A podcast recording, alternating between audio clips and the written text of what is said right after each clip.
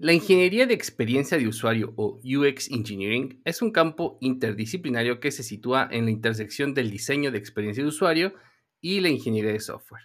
Un UX Engineer se centra en la implementación técnica de interfaces de usuario, construyendo y dando vida a los diseños de UX a través del código, al tiempo que garantiza que los principios de diseño, la accesibilidad y el rendimiento se mantengan a lo largo del proceso de desarrollo. Bienvenidas y bienvenidos a Chile Tech, un podcast donde yo, Mariano Rentería, busco hablar sobre temas de tecnología con un enfoque y cariño especial a temas de TI.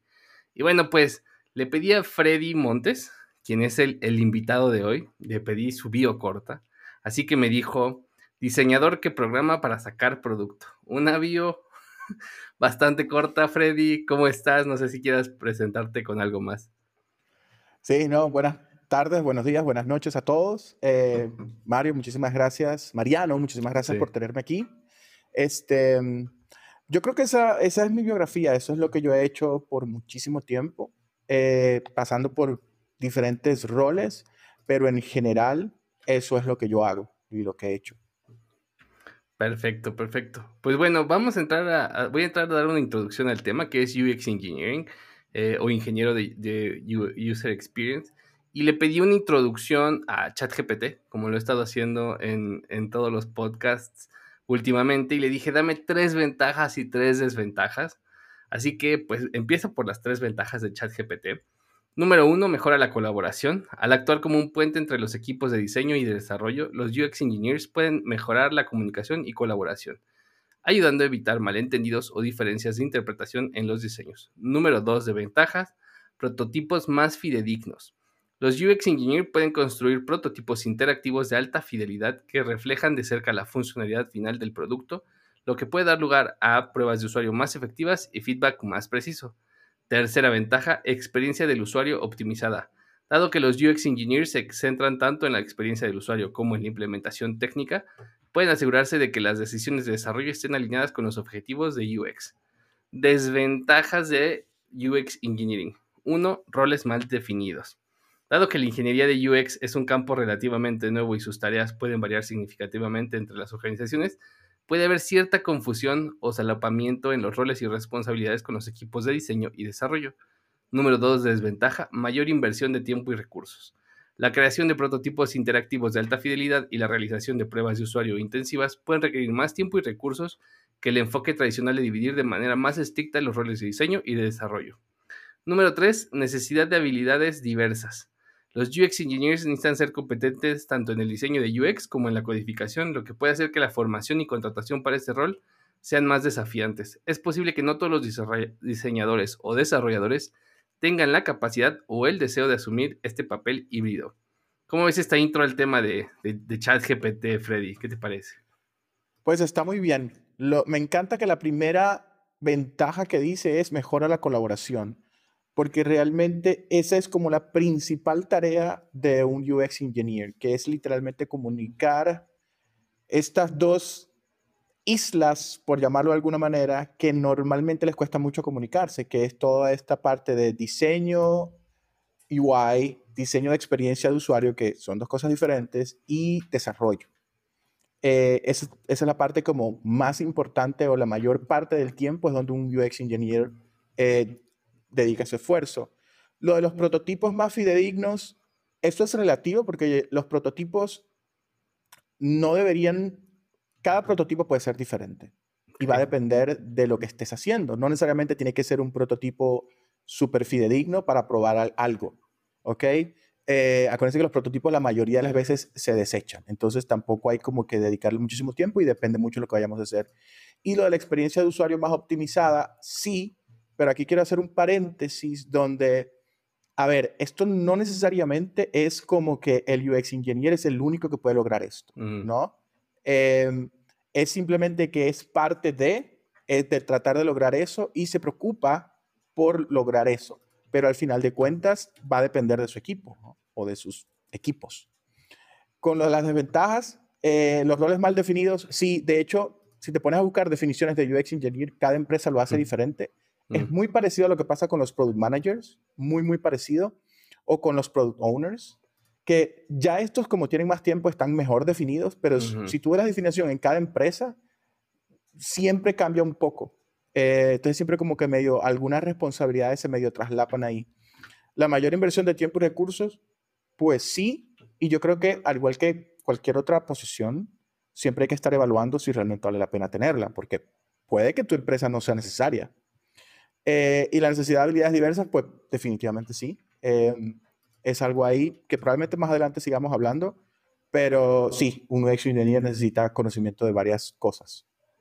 Y, justo te quería preguntar, ¿no? Entonces, la verdad es que cuando me, me, me, platicábamos del tema, ¿no? Y yo te decía, hablemos de algún framework de, de frontend, ¿no? Dado que estoy buscando tocar todos los frameworks de frontend aquí en el podcast, me dices, eso ya está mucho, mucho teado. Me gustaría hablar, más del tema de UX Engineer. Y dije, ¿qué demonios es UX Engineer, no? Entonces, pues me puse a buscarle y, dije, órale, pues por lo que entiendo, un UX engineer programa, ¿no? Y algo de lo que dice ChatGPT, este, sí, sí programa Freddy. ¿Qué tanto programa también? Probablemente no programe eh, código final, probablemente, y de nuevo, va a depender de la, empresa. De, la Voy a decir mucho depender en este podcast. Sorry, o sea, pido disculpas por adelantado, pero es que al final de cuentas es, es, es una posición muy generalista. ¿Ok? No, no, no es un especialista que va a estar en esa posición. Entonces, sí, sí va a programar. ¿Y qué tanto va a programar? Va a depender. Porque pueden pasar cosas como que el UX engineer sea una persona que, que estuvo haciendo frontend Normalmente frontend no diría mucho que backend porque como está muy amarrado a cosas de experiencia de usuario y de diseño, normalmente como que el frontend se maneja más en esa área. Entonces puede pasar que sea una persona que tuvo mucho tiempo en la, empresa haciendo frontend y luego se mueve a UX Engineer y sigue programando y puede que programe código que vaya a producción. Entonces sí programa. Ok. Eh, platícame un poco de esa ventaja, ¿no? De mejora la colaboración. ¿En qué, ¿En qué etapa, en qué momento del desarrollo de software entra un UX engineer? Platícame cómo, cómo interactúa normalmente con un equipo de, de ingeniería de software, de desarrollo de software, Freddy. Normalmente lo que, lo que yo he visto que pasa, eh, tanto en la experiencia mía propia como con otras personas que hacen un rol, no necesariamente se llaman UX engineer, pero algunos se llaman lead frontend developers, otros otros se llaman algunos product managers también como que medio realizan aquí dependiendo del background que haya tenido. Entonces, normalmente como yo lo he visto es, están en las reuniones de, mm, con los stakeholders cuando están discutiendo nuevos features. y entonces, como que en las primeras reuniones están medio de oyentes, como tratando de entender el por qué quieren hacer esto, cuál data trae, puede ser el product manager que trae alguna data, eh, o marketing trae alguna información. Entonces el, UX Engineer está como ahí empezando a escuchar esto, ¿no? Y más o menos, al menos en mi caso, yo más o menos me empiezo a imaginar cómo pudiéramos construir esto, ¿no? A nivel de, desarrollo en general, desde diseño hasta el desarrollo final. Em, entonces, ese es como el primer paso, como estar en, en, toda la parte de planning de algún feature, escuchando la data que tienen, escuchando el por qué queremos hacer esto, cuáles son las ventajas, cuáles son los goals, cuáles van a ser las métricas para medir el éxito de esto que queremos desarrollar. Entonces estoy como ahí medio como oyente, ¿no? Normalmente eh, yo, no, yo no tengo mucho contacto eh, para hablar con clientes, pero lo que yo sí pido siempre a los product managers sobre todo es qué data tienes, qué te dijo el cliente, qué hablaste con él, cuáles fueron los resultados. Y normalmente me da información ya procesada, ¿ok? Eh, entonces yo como que empiezo a, digamos, a obtener esa información y empezar a entender por dónde viene todo el asunto, ¿verdad? Em, una vez que ya se, digamos, se decide, bueno, si este feature va, ¿ok? Yo empiezo a imaginarme qué tipo de cosas necesito para empezar a construir esto, porque pueden pasar cosas como, necesitamos probar algo primero, necesitamos probar de que con el stack actual que tenemos mm, podemos construir esto, o necesitamos alguna librería nueva. Yo empiezo como ese tipo de, de research a nivel personal eh, para tratar de evaluar cuál va a ser el alcance técnico de esto. ¿Ok? Eh, te voy a poner un ejemplo. Ahorita donde yo trabajo estamos tratando de desarrollar algo que tiene que funcionar en Angular y que tiene que funcionar en una pantalla que está hecha en JCP de hace mil años. ¿Cómo hacemos esto? Bueno, podemos usar Web Components. Es posible. ¿Cómo va a afectar el performance de esto? Ya esa pantalla de por sí es lenta. Le vamos a meter esto. ¿Cómo va a funcionar? Nosotros trabajamos en Angular, entonces Angular nos va a permitir todo ese tipo de cosas, todo ese tipo de preguntas. Yo me las empiezo a hacer y a tratar de respondérmelas a mí mismo. Y a medida que yo voy avanzando, como yo tengo reuniones con los equipos, eh, yo les voy diciendo como vean, este feature viene, eh, ya está en el proceso de planning y esto es lo que he estado averiguando. Eso ahí me permite como de entrada dar, irle dando información a los desarrolladores y a los diseñadores de, vean, esto viene. Y por aquí están yendo a nivel técnico, por aquí está yendo el asunto. Si hay alguna idea de diseño o hay alguna inspiración, también la platicamos ahí y hablamos como que, bueno, esto puede funcionar de esta manera. Y aquí es donde entra la parte que hablábamos de los prototipos. Aquí es donde digo, necesito yo hacer un prototipo de algo que funcione en código necesito reunirme con el diseñador y tratar de hacer un prototipo en Figma cliqueable que podamos como empezar a mostrar cómo va a funcionar. Y entre, más que todo, la persona de diseño y yo, como que tomamos una decisión de qué cosas vamos a hacer.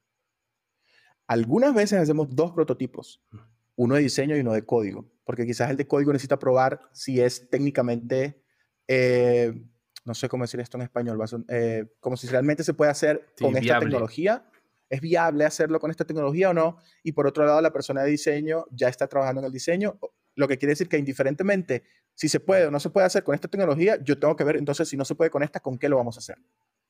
¿Ok?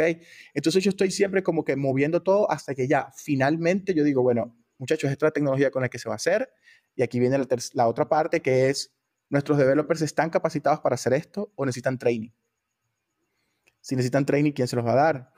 Entonces yo medio como que recomiendo par de cosas ahí, como que bueno, no necesitan training, si necesitan training. Yo obviamente siempre trato de buscar tecnología que, que, los equipos de, desarrollo ya manejen, obviamente. Eh, pero hay momentos en que simplemente no puedo. Viene algo nuevo y tenemos que ver cómo lo, lo metemos. Em, y mientras ya yo estoy validando esto a nivel de código, si tengo que validarlo, la persona de diseño está trabajando, como te venía diciendo, y yo estoy trabajando con ella. En, mi caso es una muchacha. Entonces, yo estoy trabajando con ella todo el día. ¿Eres más amigo tú del cliente buscando de cierta forma suavizar la, el, el, el, que cuando lleguen con engineering le diga, pues no se puede, ¿no? Entonces dice, no, pues a ver, ya pusimos a Freddy y Freddy ya, ya, veo como si se puede, así que no me digan que no se puede, porque sí se puede y, y, y, y, ya es simplemente, es, bueno, sí se puede, pero qué se tiene que hacer para que se pueda, ¿no? Pareciera Exactamente. que estás un poco más de este lado de team, team stakeholder, team cliente que team engineering, ¿no? Sí, cuando ya, cuando ya algo llega a ingeniería, ya normalmente va, como decimos aquí, masticado. Mm. Ya va bien aterrizado. Eh, y ya quedan como ciertas preguntas que yo mismo, que a mí mismo me faltan por responder, pero que ya yo sé que en la etapa donde estoy, yo digo, sí se va a poder, simplemente me falta como responder este par de cosas. Y también pasan cosas como que la gente de la gente de development me dice, ajá, ¿y qué pasa con esto? Esto no lo tomaste en cuenta. claro. Ah, ok, cool. Déjame ir de vuelta al prototipo a ver eso. Ok, entonces yo también, cuando les voy mostrando cosas a ellos, poco a poco de lo que voy avanzando, ellos me van dando información para atrás de que, ah, ok, eso no lo tomé en cuenta. ¿No? Eh, entonces así, yo paso todo el día como, como en el centro de comunicándome con todo el mundo hasta que ya por fin aterrizamos algo y ya se convierte en un epic que va a ir al board y entonces ya ahí se empieza a trabajar. Me, me, me, me, llama la atención porque, bueno, entonces, es, es, aquí tengo la pregunta, ¿no? Dice, ¿por qué un equipo de software debería, en un equipo de software debería de haber un UX Engineering? Y me voy a autorresponder y tú me dices, si voy bien, pero será porque hay a lo mejor la relación entre idea, feature y, construcción, build, está demasiado separada y entonces se necesita construir este puente porque a lo mejor si estuviera más cercana, a lo mejor no sería tan necesario o, o si no hubiera tantos egos. No sé, Freddy, ¿por qué, ¿por qué se necesita esto? Fíjate, yo creo que yo creo que no todas las empresas y todos los equipos necesitan un, UX engineer. Yo creo que depende mucho del perfil que componen los equipos. A ver, por ejemplo, para hablar de frontend, que es donde yo más me muevo, hay como una especie de dos vertientes importantes de frontend, que son personas que son muy, muy buenas haciendo JavaScript y le puedes tirar cualquier framework y te pueden levantar un proyecto y hacer lo que sea, pero quizás no son tan buenas haciendo estilos o implementando diseños o levantando la mano cuando vean que algo no funciona muy bien, como que no tienen esa parte de visual o no tienen esa parte de experiencia de usuario de por qué este botón va aquí y no va allá para seguir con la consistencia de cómo veníamos. Hay gente que simplemente uno le dice, haga esto y lo hace, pero este padding no está bien, esta imagen está deformada. Estoy seguro que lo has visto, ¿no? Entonces, si tu equipo está compuesto por profesionales que pueden hacer las, por front-end developers en este caso, que pueden hacer las dos cosas, que, que hacen muy buen CSS y hacen muy buen JavaScript, eh, y tienes un equipo de diseño, probablemente no necesites un UX engineer, porque el mismo equipo comunicándose con diseño van a poder como interactuar. Probablemente las personas que estén más inclinadas al frontend de, mm, los llama, hay un perfil que también sale por ahí que se llama UI developers, que son como estas personas que se especializan en CSS, en diseño, en implementar los diseños. Probablemente esa persona, hablando con diseñadores y hablando con personas de frontend, porque conocen JavaScript igual, no son expertos, pero lo conocen, pueden como entre todos, entre el equipo, hacer este papel y, esta, y este proceso que yo te estoy diciendo. ¿ok?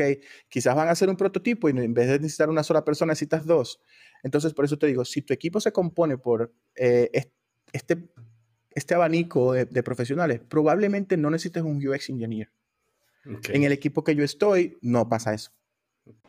Este episodio no tiene patrocinador, así que me autopatrocinaré dándote un anuncio e invitándote, más que nada, a que te suscribas al newsletter del libro Guía de Bolsillo para Líder Técnico, un libro con muchos consejos para líderes en tech en donde vas a recibir mensualmente de forma gratuita a tu correo consejos de liderazgo míos y de publicaciones que voy leyendo.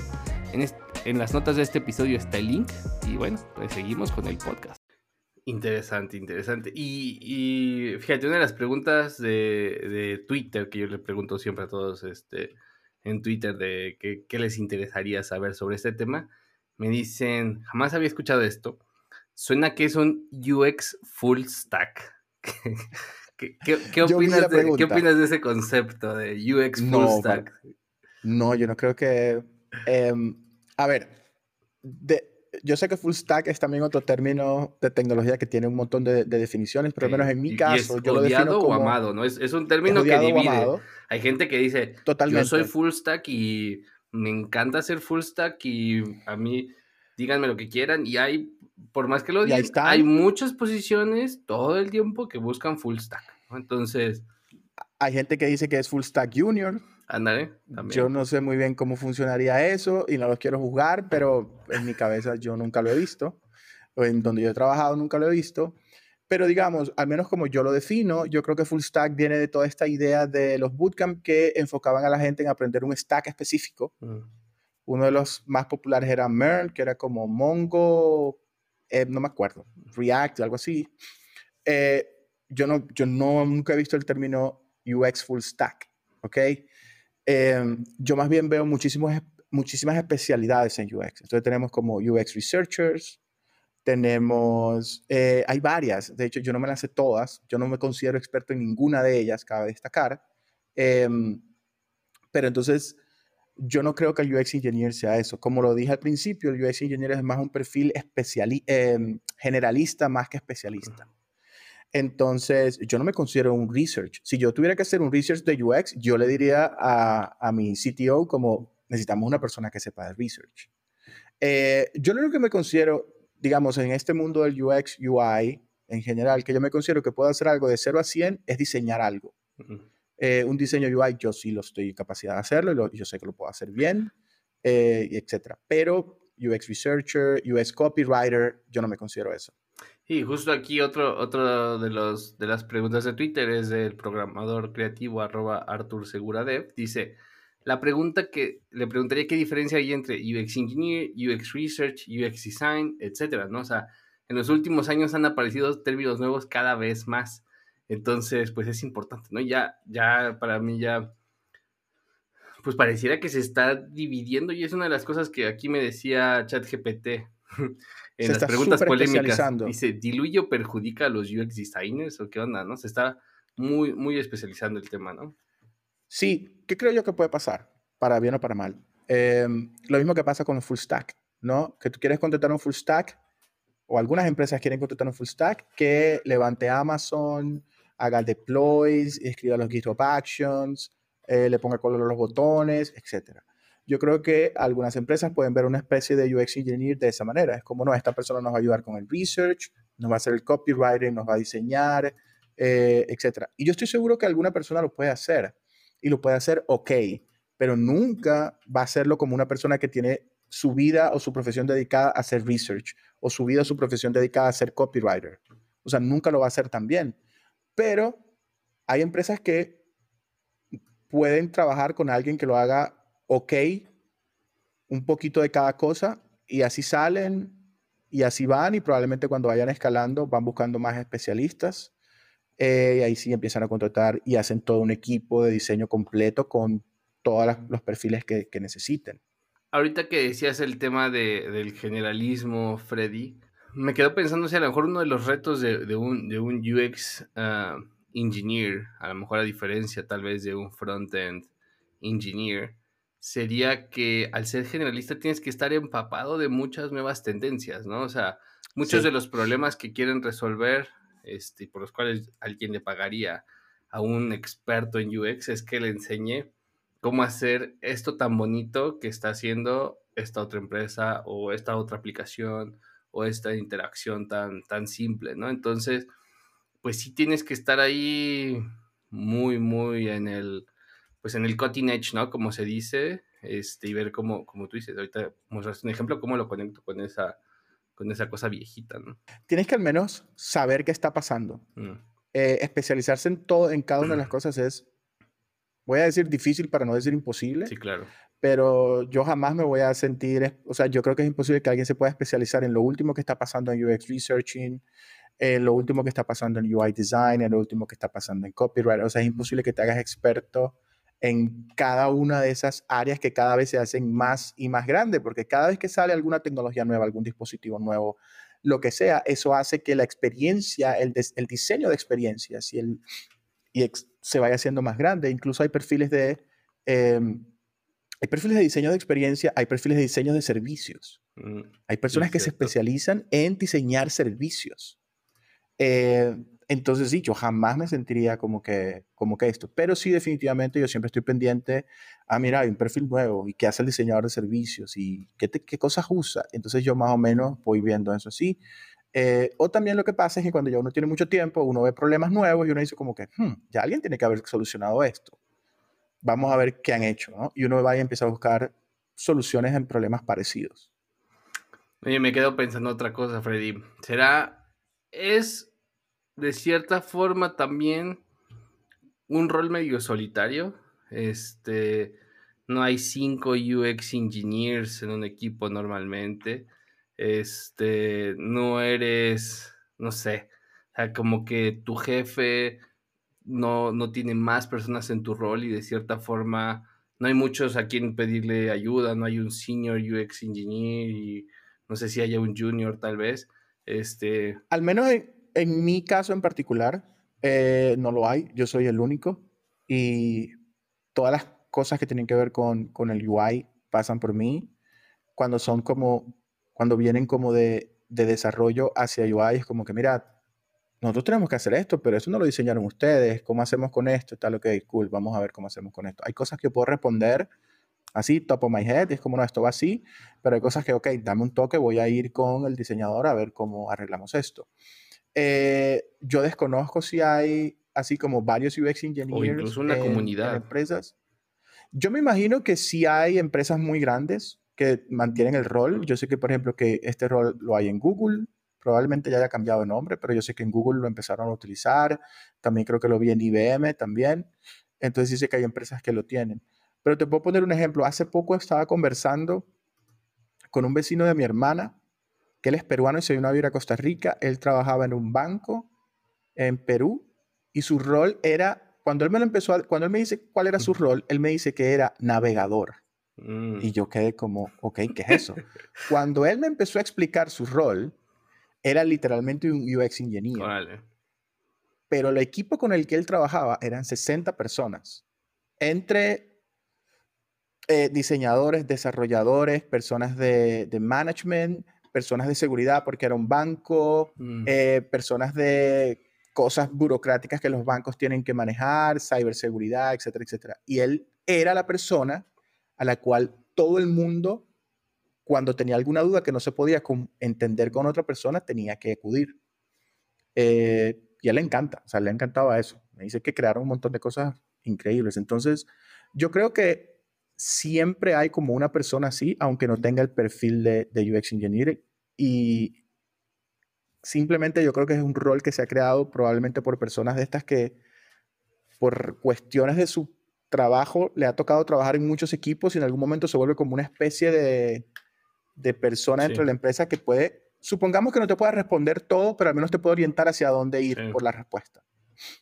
Ok, ok. Eh, por aquí dice Seurilius, dice, se acabó el prompt engineering. Ahora vamos con el siguiente invento, ¿no? Pero pues yo creo que este rol ya, ya, ya trae rato, ¿no? O sea, sí. no, no, es, no es de ahorita julio 2023, ¿no? No, yo lo he visto hace como 10 años, más o menos. Y una de las cosas que me preocupó o que me, me, me prendió unos cuantos focos naranjas o rojos en mi mente, Freddy, es cuando lo quisiste comparar, cuando dijiste, puede ser un rol incomprendido, como el del product manager, como el del product owner. Y esta semana traíamos, traíamos la noticia de que... a lo mejor los product owners y los product managers no son necesarios. O sea, pareciera un rol, perdón que te interrumpa, que como que mm, se necesita, no se necesita, no sé, está en riesgo. Es que es eso, ¿no? Fíjate, eh, eh, la noticia de, Airbnb de que dijeron, bueno, vamos a sacar los product managers y los vamos a volver product marketing, creo que sí, era. Sí, sí. No, y básicamente, ¿qué es lo que están tratando de hacer ahí? O al menos lo que yo entendí de cuando salió el CEO de Airbnb a aclarar como, hey, no, no, no, yo no dije esto, ¿no? Básicamente, ¿qué dijo él? Yo lo que quiero es que mis product managers se orienten más al marketing de mi producto. O sea, que estén más cerca de el marketing que queremos hacer de esto, que entiendan más lo que queremos mostrarle a la gente. Eh, yo creo que al final de cuentas siempre, a ver, yo creo que no es secreto para nadie que la comunicación en las empresas es complicada, mm. ¿ok? Y hay estudios de todo tipo de qué tan, de qué tan mala, de qué tanto puede afectar una mala comunicación una empresa a nivel de dinero, incluso ya, está, ya hay cálculos, ¿ok? Entonces, la comunicación entre desarrolladores y diseñadores siempre ha sido complicadilla. Eso es lo justo lo que te iba a decir. E, es, es, complicada. Son personas que hablan dos lenguajes completamente diferentes. O sea, y, y, yo lo veo. O sea, yo lo veo en, en, en, general. ¿no? Cuando voy a eventos o cuando me hablan por Twitter developers eh, o diseñadores que me hablan también es como que, bueno, pero es que ustedes los developers no quieren hacer tal cosa. Y luego otro me dice, bueno, pero es que ustedes los diseñadores no quieren hacer tal cosa. Y yo es como que, yo entiendo, pero todo el mundo tiene sus, sus, sus metas y tiene sus constraints y al final es tratar de alinear eso. Entonces, volviendo a la pregunta original, yo lo que intenté decir con lo de Product Manager y Product Owners es que cada empresa los define de manera diferente. Eh, no hay como una, no es como decir, un front-end developer es esto, un back-end developer es esto, un DevOps es esto. Es relativamente fácil de, de definir los perfiles y las posiciones que uno ve en LinkedIn y las ofertas de trabajo tienen como unos requisitos que uno puede como que, ah, ok, yo sé hacer esto. Si uno se pone a buscar em, eh, UX Engineer posiciones, cada quien dice lo que la empresa ocupe en ese momento, ¿no? Claro. Em, entonces, es así, ese era como más o menos hacia donde yo me refería con eso, como que cada empresa lo define como quiera. A mí no me extrañaría de que el día de mañana simplemente ya deje de existir como, como título, pero yo no creo que deje de existir como persona dentro de la organización, eh, ayudando a que los equipos eh, trabajen mejor. Y fíjate que citas un caso, un caso interesante, ¿no? El caso de Airbnb, en el cual eh, Brian Chesky, ¿no? el, CEO, él es un diseñador, ¿no? Y, y sí. realmente él lo que quiere es como, como que yo lo veo como que dice, a ver, si yo soy diseñador y yo logré llevar Airbnb de aquí a aquí y todo en base a diseño, ¿no? En base a diseño de experiencia, en base, incluso él tiene una entrevista muy padre que a mí me gusta mucho que ellos decían, pensamos en cuál sería la experiencia de, de 10 estrellas, ¿no? ¿Cuál sería 5 estrellas, 10 estrellas, 20 estrellas, ¿no? Entonces, este, él trae toda esta, esta ideología, vamos a decir, o esta cultura muy orientada al diseño y se ve en, la aplicación de Airbnb, eh, a diferencia de, de otras aplicaciones, aunque yo no sea muy fan de su producto, se ve que el producto es así y es parte de la cultura. Y entonces en que los product managers tal vez solamente están enfocados en escribir historias de usuario o en simplemente mover las tareas de un estatus al otro, va como muy en contra de la cultura que él quiere, ¿no? Y de la cultura que, que, hizo Airbnb, pues la empresa que era, ¿no? Y sí, justo dices, y, y esta es una, es una cosa común, a los diseñadores no los quieren las personas de ingeniería, ¿no? O sea, es como que, ¿cómo llegaste aquí? O sea, tú no estudiaste esto y ya estás aquí trabajando de esto y son normalmente no muy bienvenidos y, y genera mucha, se genera mucha fricción en el trabajo de estas dos, pues estos dos roles, ¿no? Claro, porque al final de cuentas, por, por cómo se desarrolla el software, terminan como que, como que uno le pone límites al otro. Sí. ¿Ok? Eh, entonces, como que ese choque de estarse poniendo límites, eh, obviamente genera fricción. Pero los dos vienen, o sea, yo siempre he visto como los dos vienen de buenos lugares. O sea, ellos traen sus ideas y traen sus propuestas de buenos lugares. Obviamente el diseñador quiere hacer la mejor animación a vida y por haber, y cuando hablas de performance, eh, probablemente el diseñador esté trabajando en un MacBook M2 con 32 GB de RAM y es como que no le va a pasar nada, pero cuando el developer le dice, mira, pero nuestros usuarios están en X país con un Internet 3G, esto no va a funcionar. Entonces está como todo esto.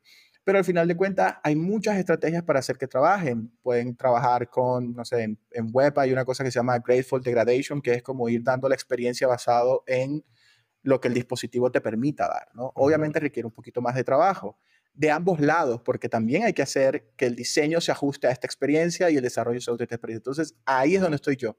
Es como, si lo podemos hacer, podemos como encontrarnos en el medio, vamos a hacerlo de esta manera, ¿qué les parece? No sé qué, ¿se puede hacer esto? Sí, ¿se puede hacer esto? Sí, ok, cool, hagámoslo así.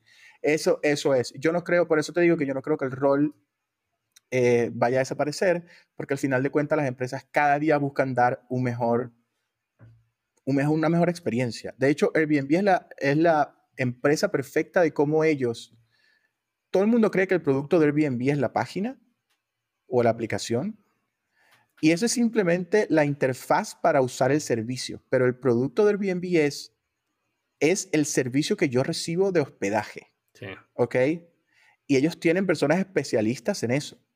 ¿ok? Eh, que literalmente hablan con los hosts, eh, algunas veces visitan las propiedades, eh, recogen feedback de la gente, cómo fue tu entrada, cómo saliste. Bueno, no sé si has usado Airbnb, pero al final uno hace como un review y te dicen como, bueno, esto es el review básico, pero aquí hay un review extra. Entonces, ¿cómo fue la comunicación con el host? Em, ¿Cómo fue tu entrada? ¿Cómo fue la salida? ¿Tuviste algún problema? Todo ese tipo de cosas extras que hacen que el servicio de hospedaje sea bueno o malo. Eh, y en ese momento es que uno se da cuenta y uno dice, bueno, yo que estoy siempre como observando este tipo de productos, yo, yo digo como que la aplicación está hermosa, todo está lindísimo, los filtros, pero este no es su, su producto, este no es su, lo que ellos venden. ya, ya es, es, el comentario de Starbucks, ¿no? Starbucks no vende café, vende, vende la experiencia. Y sí, no, es, Airbnb es, es, muy de lo mismo, ¿no? Y él, él, lo platica mucho. En ese podcast dice, realmente el éxito de Airbnb viene mucho de la recomendación de boca a boca, de la gente que dice, yo ya lo probé, me gustó, es mejor que un hotel, más cómodo, etcétera. Y un poco del backlash o del odio que recibió fue mismo de boca a boca, de la gente que dice, las tarifas de la limpieza son enormes, eh, los hosts se han vuelto muy payasos, etcétera, ¿no? O sea, parte de eso que han estado trabajando, este, pero pues muy interesante, ¿no? Con un enfoque sí en diseño, en diseño de experiencia, más que solamente en el diseño web o el diseño móvil, sino en toda la experiencia que tiene que ver y que es el sueño de los UX, Freddy. ¿eh?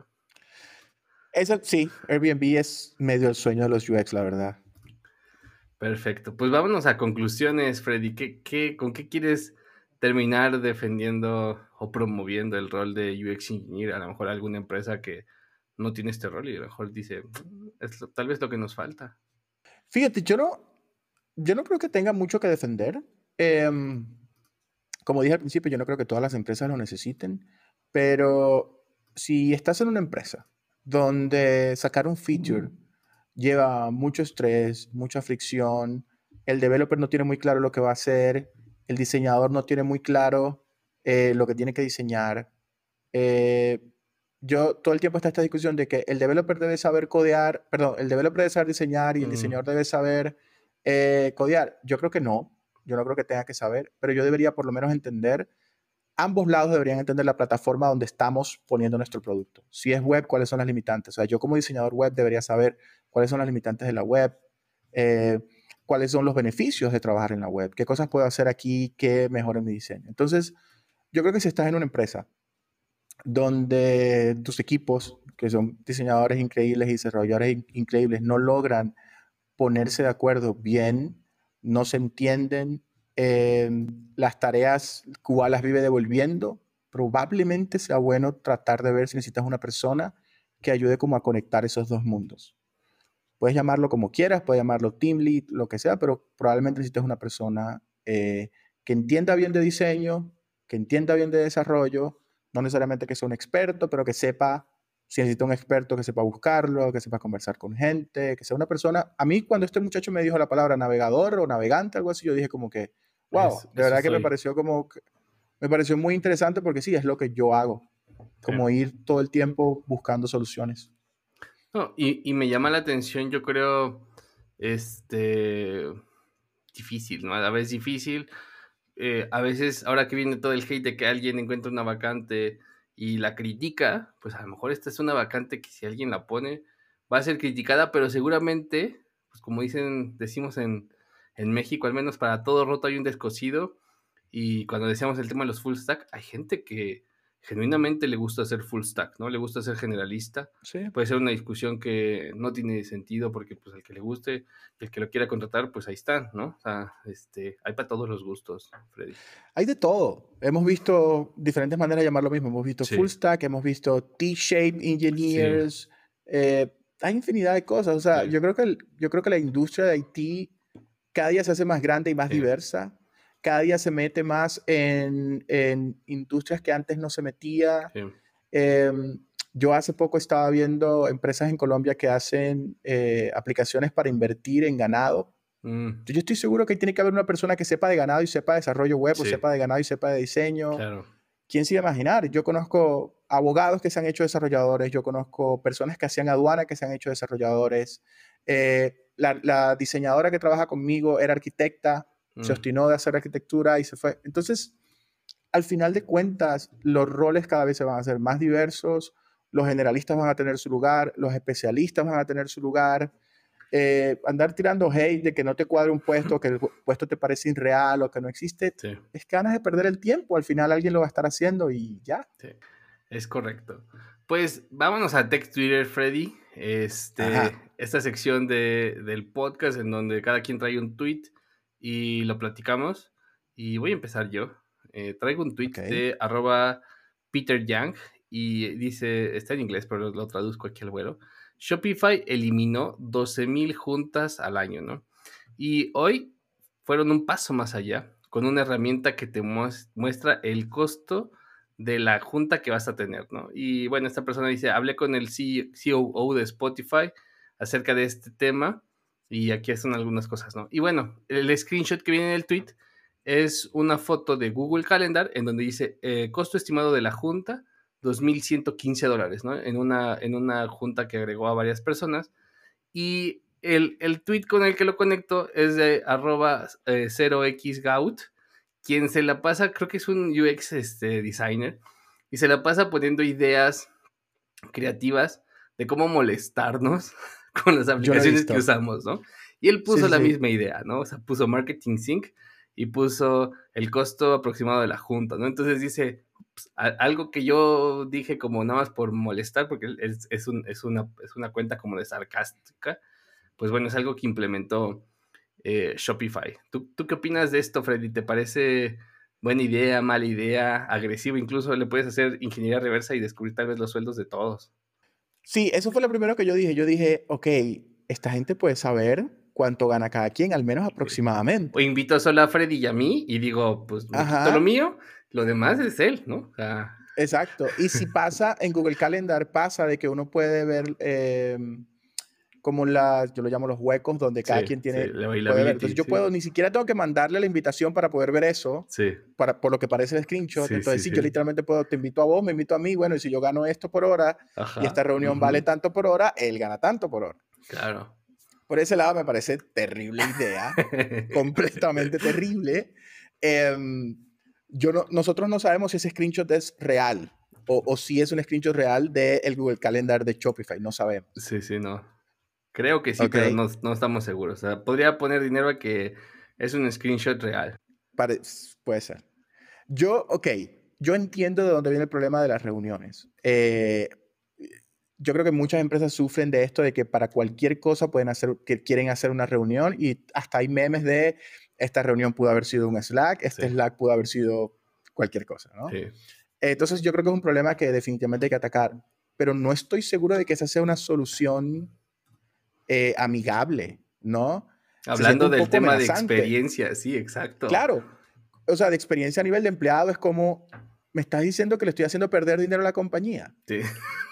¿No? Entonces, claro, eso por un lado va a hacerme, aquí pueden pasar dos cosas, ¿no? Puede pasar una cosa que, diga, que yo como empleado diga como, bueno, ok, sí, voy a ver si puedo como comunicar esto de otra manera y me evito la reunión, o los empleados pueden simplemente, yo nunca voy a hacer una reunión más nunca, porque me puedo estar necesitándola y no la voy a hacer.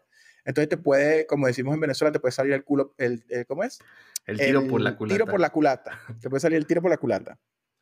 Eh, entonces, por ese lado, no me parece una solución buena, y menos por una empresa como, como Shopify. Pudieran hacer otra cosa, ¿no? Pudieran poner reuniones. Yo sí creo que, hay que, que todas las empresas tienen que mejorar cómo hacen las reuniones. Yo, a mí me han invitado a reuniones que es como, ¿qué voy a hacer yo aquí? Y llego y no tengo nada que hacer. No, yo, es como que... Sí yo creo que es válido preguntarse, ¿no? Y, ser, y ser transparente y abierto de, oigan, trajimos a Freddy y lo necesitamos, no. Ah, Freddy, una disculpa, nos vemos. Ah, perfecto, ¿no? Entonces, este, claro. yo creo que de cierta forma, este, este tipo de decisiones como la que está llevando Shopify son de esas que eventualmente platican y dicen, nos arrepentimos porque, por ejemplo, hay, una anécdota de, de una, una que era la, la era la de marketing de Google, creo, o la CEO de Google, algo así, y decía que ella le dijo que no podían usar PowerPoint. Y entonces los de ventas llevaban un año sin usar PowerPoint para poder vender, ¿no? Porque les dijo, están prohibido usar PowerPoint. Y entonces le dice a alguien, oye, en la próxima junta te van a preguntar qué onda con el tema de PowerPoint. Y ella, ¿de qué me hablas? Pues es que tú dijiste que prohibido usar PowerPoint. Y ella dijo, y por eso la gente no ha podido trabajar bien, ¿no? Entonces, pues es un tema así de las reuniones, ¿no? Eliminarlas por completo, pues puede, como dices tú, o sea, salirte el tiro por la culata, ¿no? Entonces, pues a ver, a ver qué tal. Este, y pues te dejo con tu tweet ahora, Freddy. Sí, mi tweet es un tweet que levantó bastante. Vamos a ver. Levantó bastante arena. Em, level, arroba level CEO. Em, yo no me acuerdo el nombre de él nunca mala mía. Este, bueno, ya vieron que soy muy malo con los nombres, pero básicamente este es un, un emprendedor eh, digital nomad que él ha hecho varios emprendimientos y vive de eso y vive bastante bien. Creo que con uno de sus emprendimientos factura 2 millones de dólares al año. Ha hecho remote.ok.io, que es como el más famoso. Y recientemente hizo uno que se llama, bueno, recientemente no, cuando salió todo este rollo de Mid Journey, Tally, fue como el primero que lo aprovechó para hacer un producto eh, y hizo photoai.com. En photoai.com uno paga un fee, un único pago, creo que son como 29 dólares o algo así. Uno sube 6 u 8 fotos de uno mismo y te genera como retratos de AI que cada día van mejorando más. Eh, creo que en algún punto dijo que estaba facturando 30 mil dólares al mes y ahora dice que está facturando 61 mil dólares al mes. El tweet lo que dice es que ese producto que está facturando 61.808 dólares al mes a julio 3 tiene más o menos como 14.000 líneas de PHP crudo mezclado con HTML, CSS dentro de un style tag, o sea, ni siquiera hizo un archivo aparte, y JavaScript puro en un script tag. Él no dice que él no usa eh, TypeScript, Flexbox, Frameworks, nada más usa jQuery para hacer los Ajax requests. Claro. Y se burla un poquito porque dice que usa mucho float left. Ah, dice que tiene 1872 eh, clientes que le pagan y que está haciendo 61 mil dólares al mes. Esto, por supuesto, levantó muchísimo eh, revuelo en Twitter porque, bueno, por muchas razones, pero la razón que a mí personalmente me pareció que levantó más es porque yo siento que en Twitter todo el mundo todo el tiempo quiere decir como yo soy el mejor arquitecto, viva PHP forever, yo soy el mejor arquitecto del mundo y esto, este, esto tiene que hacerse de esta manera y si tú no usas lo último, eres un mal developer, etcétera, etcétera. Y yo siento que el problema de eso es que la gente termina olvidándose de lo que realmente uno tiene que hacer como developer.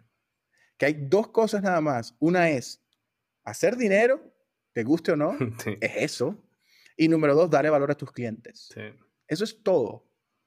Entonces, me encantó el tweet. Yo no estoy diciendo que todo el mundo debería programar en PHP 14.000 líneas y meter todo en un archivo PHP, pero si tú eres una persona como él y ese es el stack que tú dominas y tienes una idea que crees que va a funcionar y te sientes cómodo haciéndolo y no tienes que compartir ese archivo con 20 developers más, mm, etcétera, dale. Y nadie debería venirte a juzgar por decirte como que esto está horrible, no deberías haber hecho esto, tienes que montar siete servidores en Amazon, tres en Google Cloud, tal como que no tiene sentido.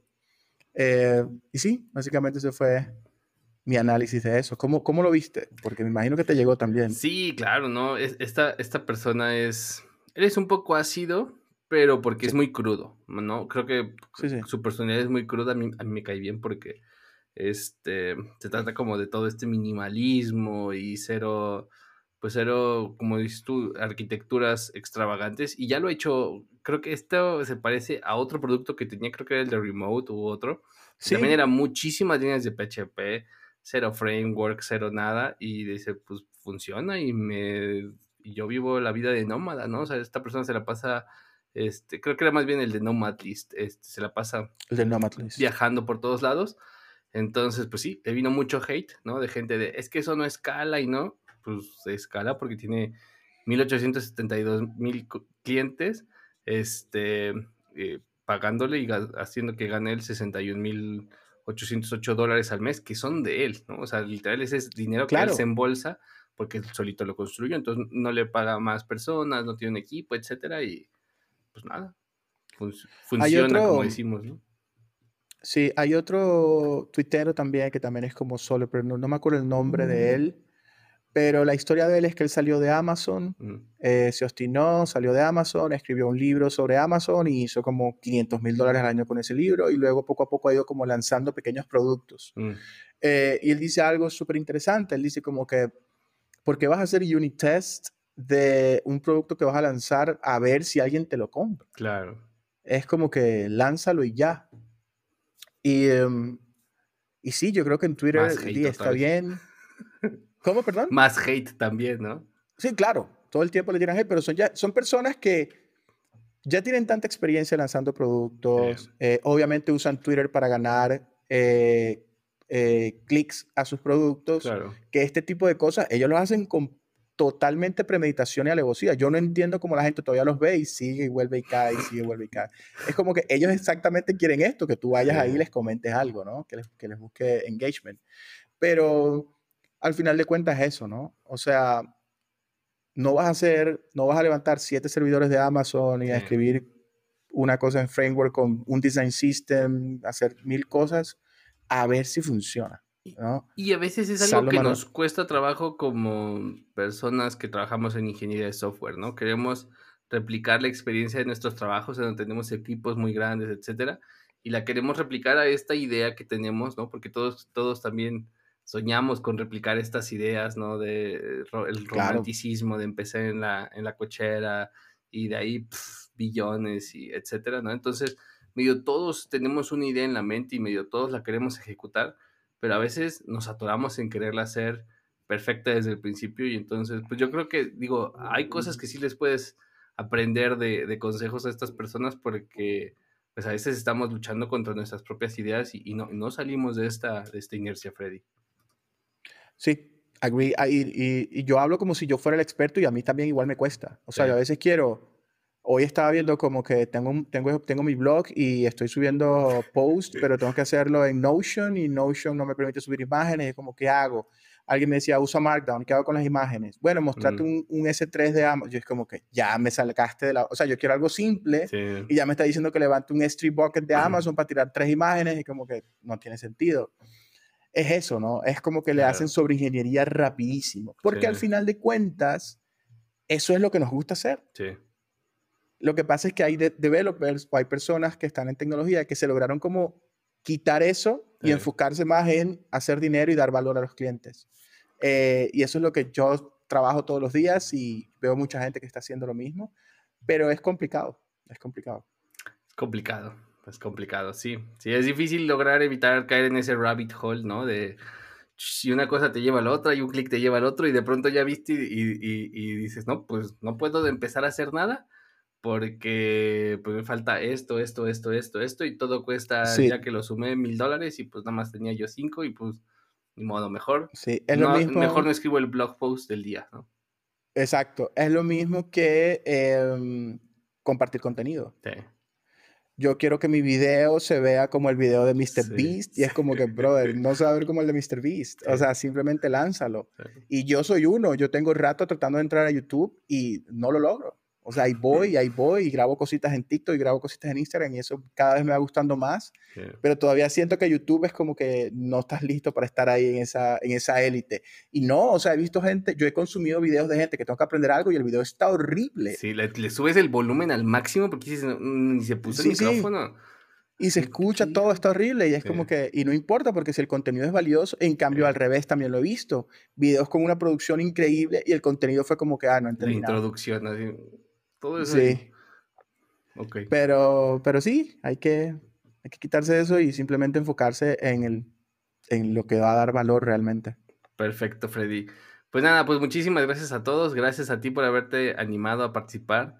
No sé si quisieras agregar algo más antes de irnos, si nos puedes decir cómo pueden saber de ti, tus redes, lo que tú uses, promover, Freddy. Claro, bueno, a mí me consiguen en Twitter principalmente, hasta que dure, eh, arroba fmontes, eh, fmontes.com es, es mi sitio web personal, ahí está mi blog post. eh, y todas mis redes sociales son o fmontes o fmontes83 porque me agarraron el username, Maldito. entonces estoy igual en Instagram, en TikTok, en Twitter. Y en threads. Y ahí estoy compartiendo con, en threads, que es el timeline imposible de seguir. Em, pero ahí estoy, yo todo el tiempo estoy compartiendo contenido sobre diseño y sobre desarrollo frontend principalmente. Eh, y nada, cualquier duda, cualquier consulta, yo siempre respondo. No respondo inmediatamente, pero respondo. Es correcto. Pues nada, pues los links de Freddy están aquí en las notas del episodio para que no se los tengan que aprender. Y pues nada, sigan el podcast en nuestras redes sociales, especialmente en Twitter y en Instagram. Eh, nos encuentran como arroba chilemolitech. También subo pedacitos de este podcast en mi TikTok, eh, Mariano Rentería. También en Twitter subo a veces cachitos ahora que soy este usuario azul y puedo subir videos un poquito largos. También ahí me encuentran como Mariano Rentería. Y en mi canal de YouTube subo la versión video de este podcast un poco desfasada. eh, es de Mariano Rentería, ¿no? Y pues no olviden que si les gusta el podcast, recomiéndenlo a sus amigos y si no les gusta, recomiéndenlo a sus haters más cercanos.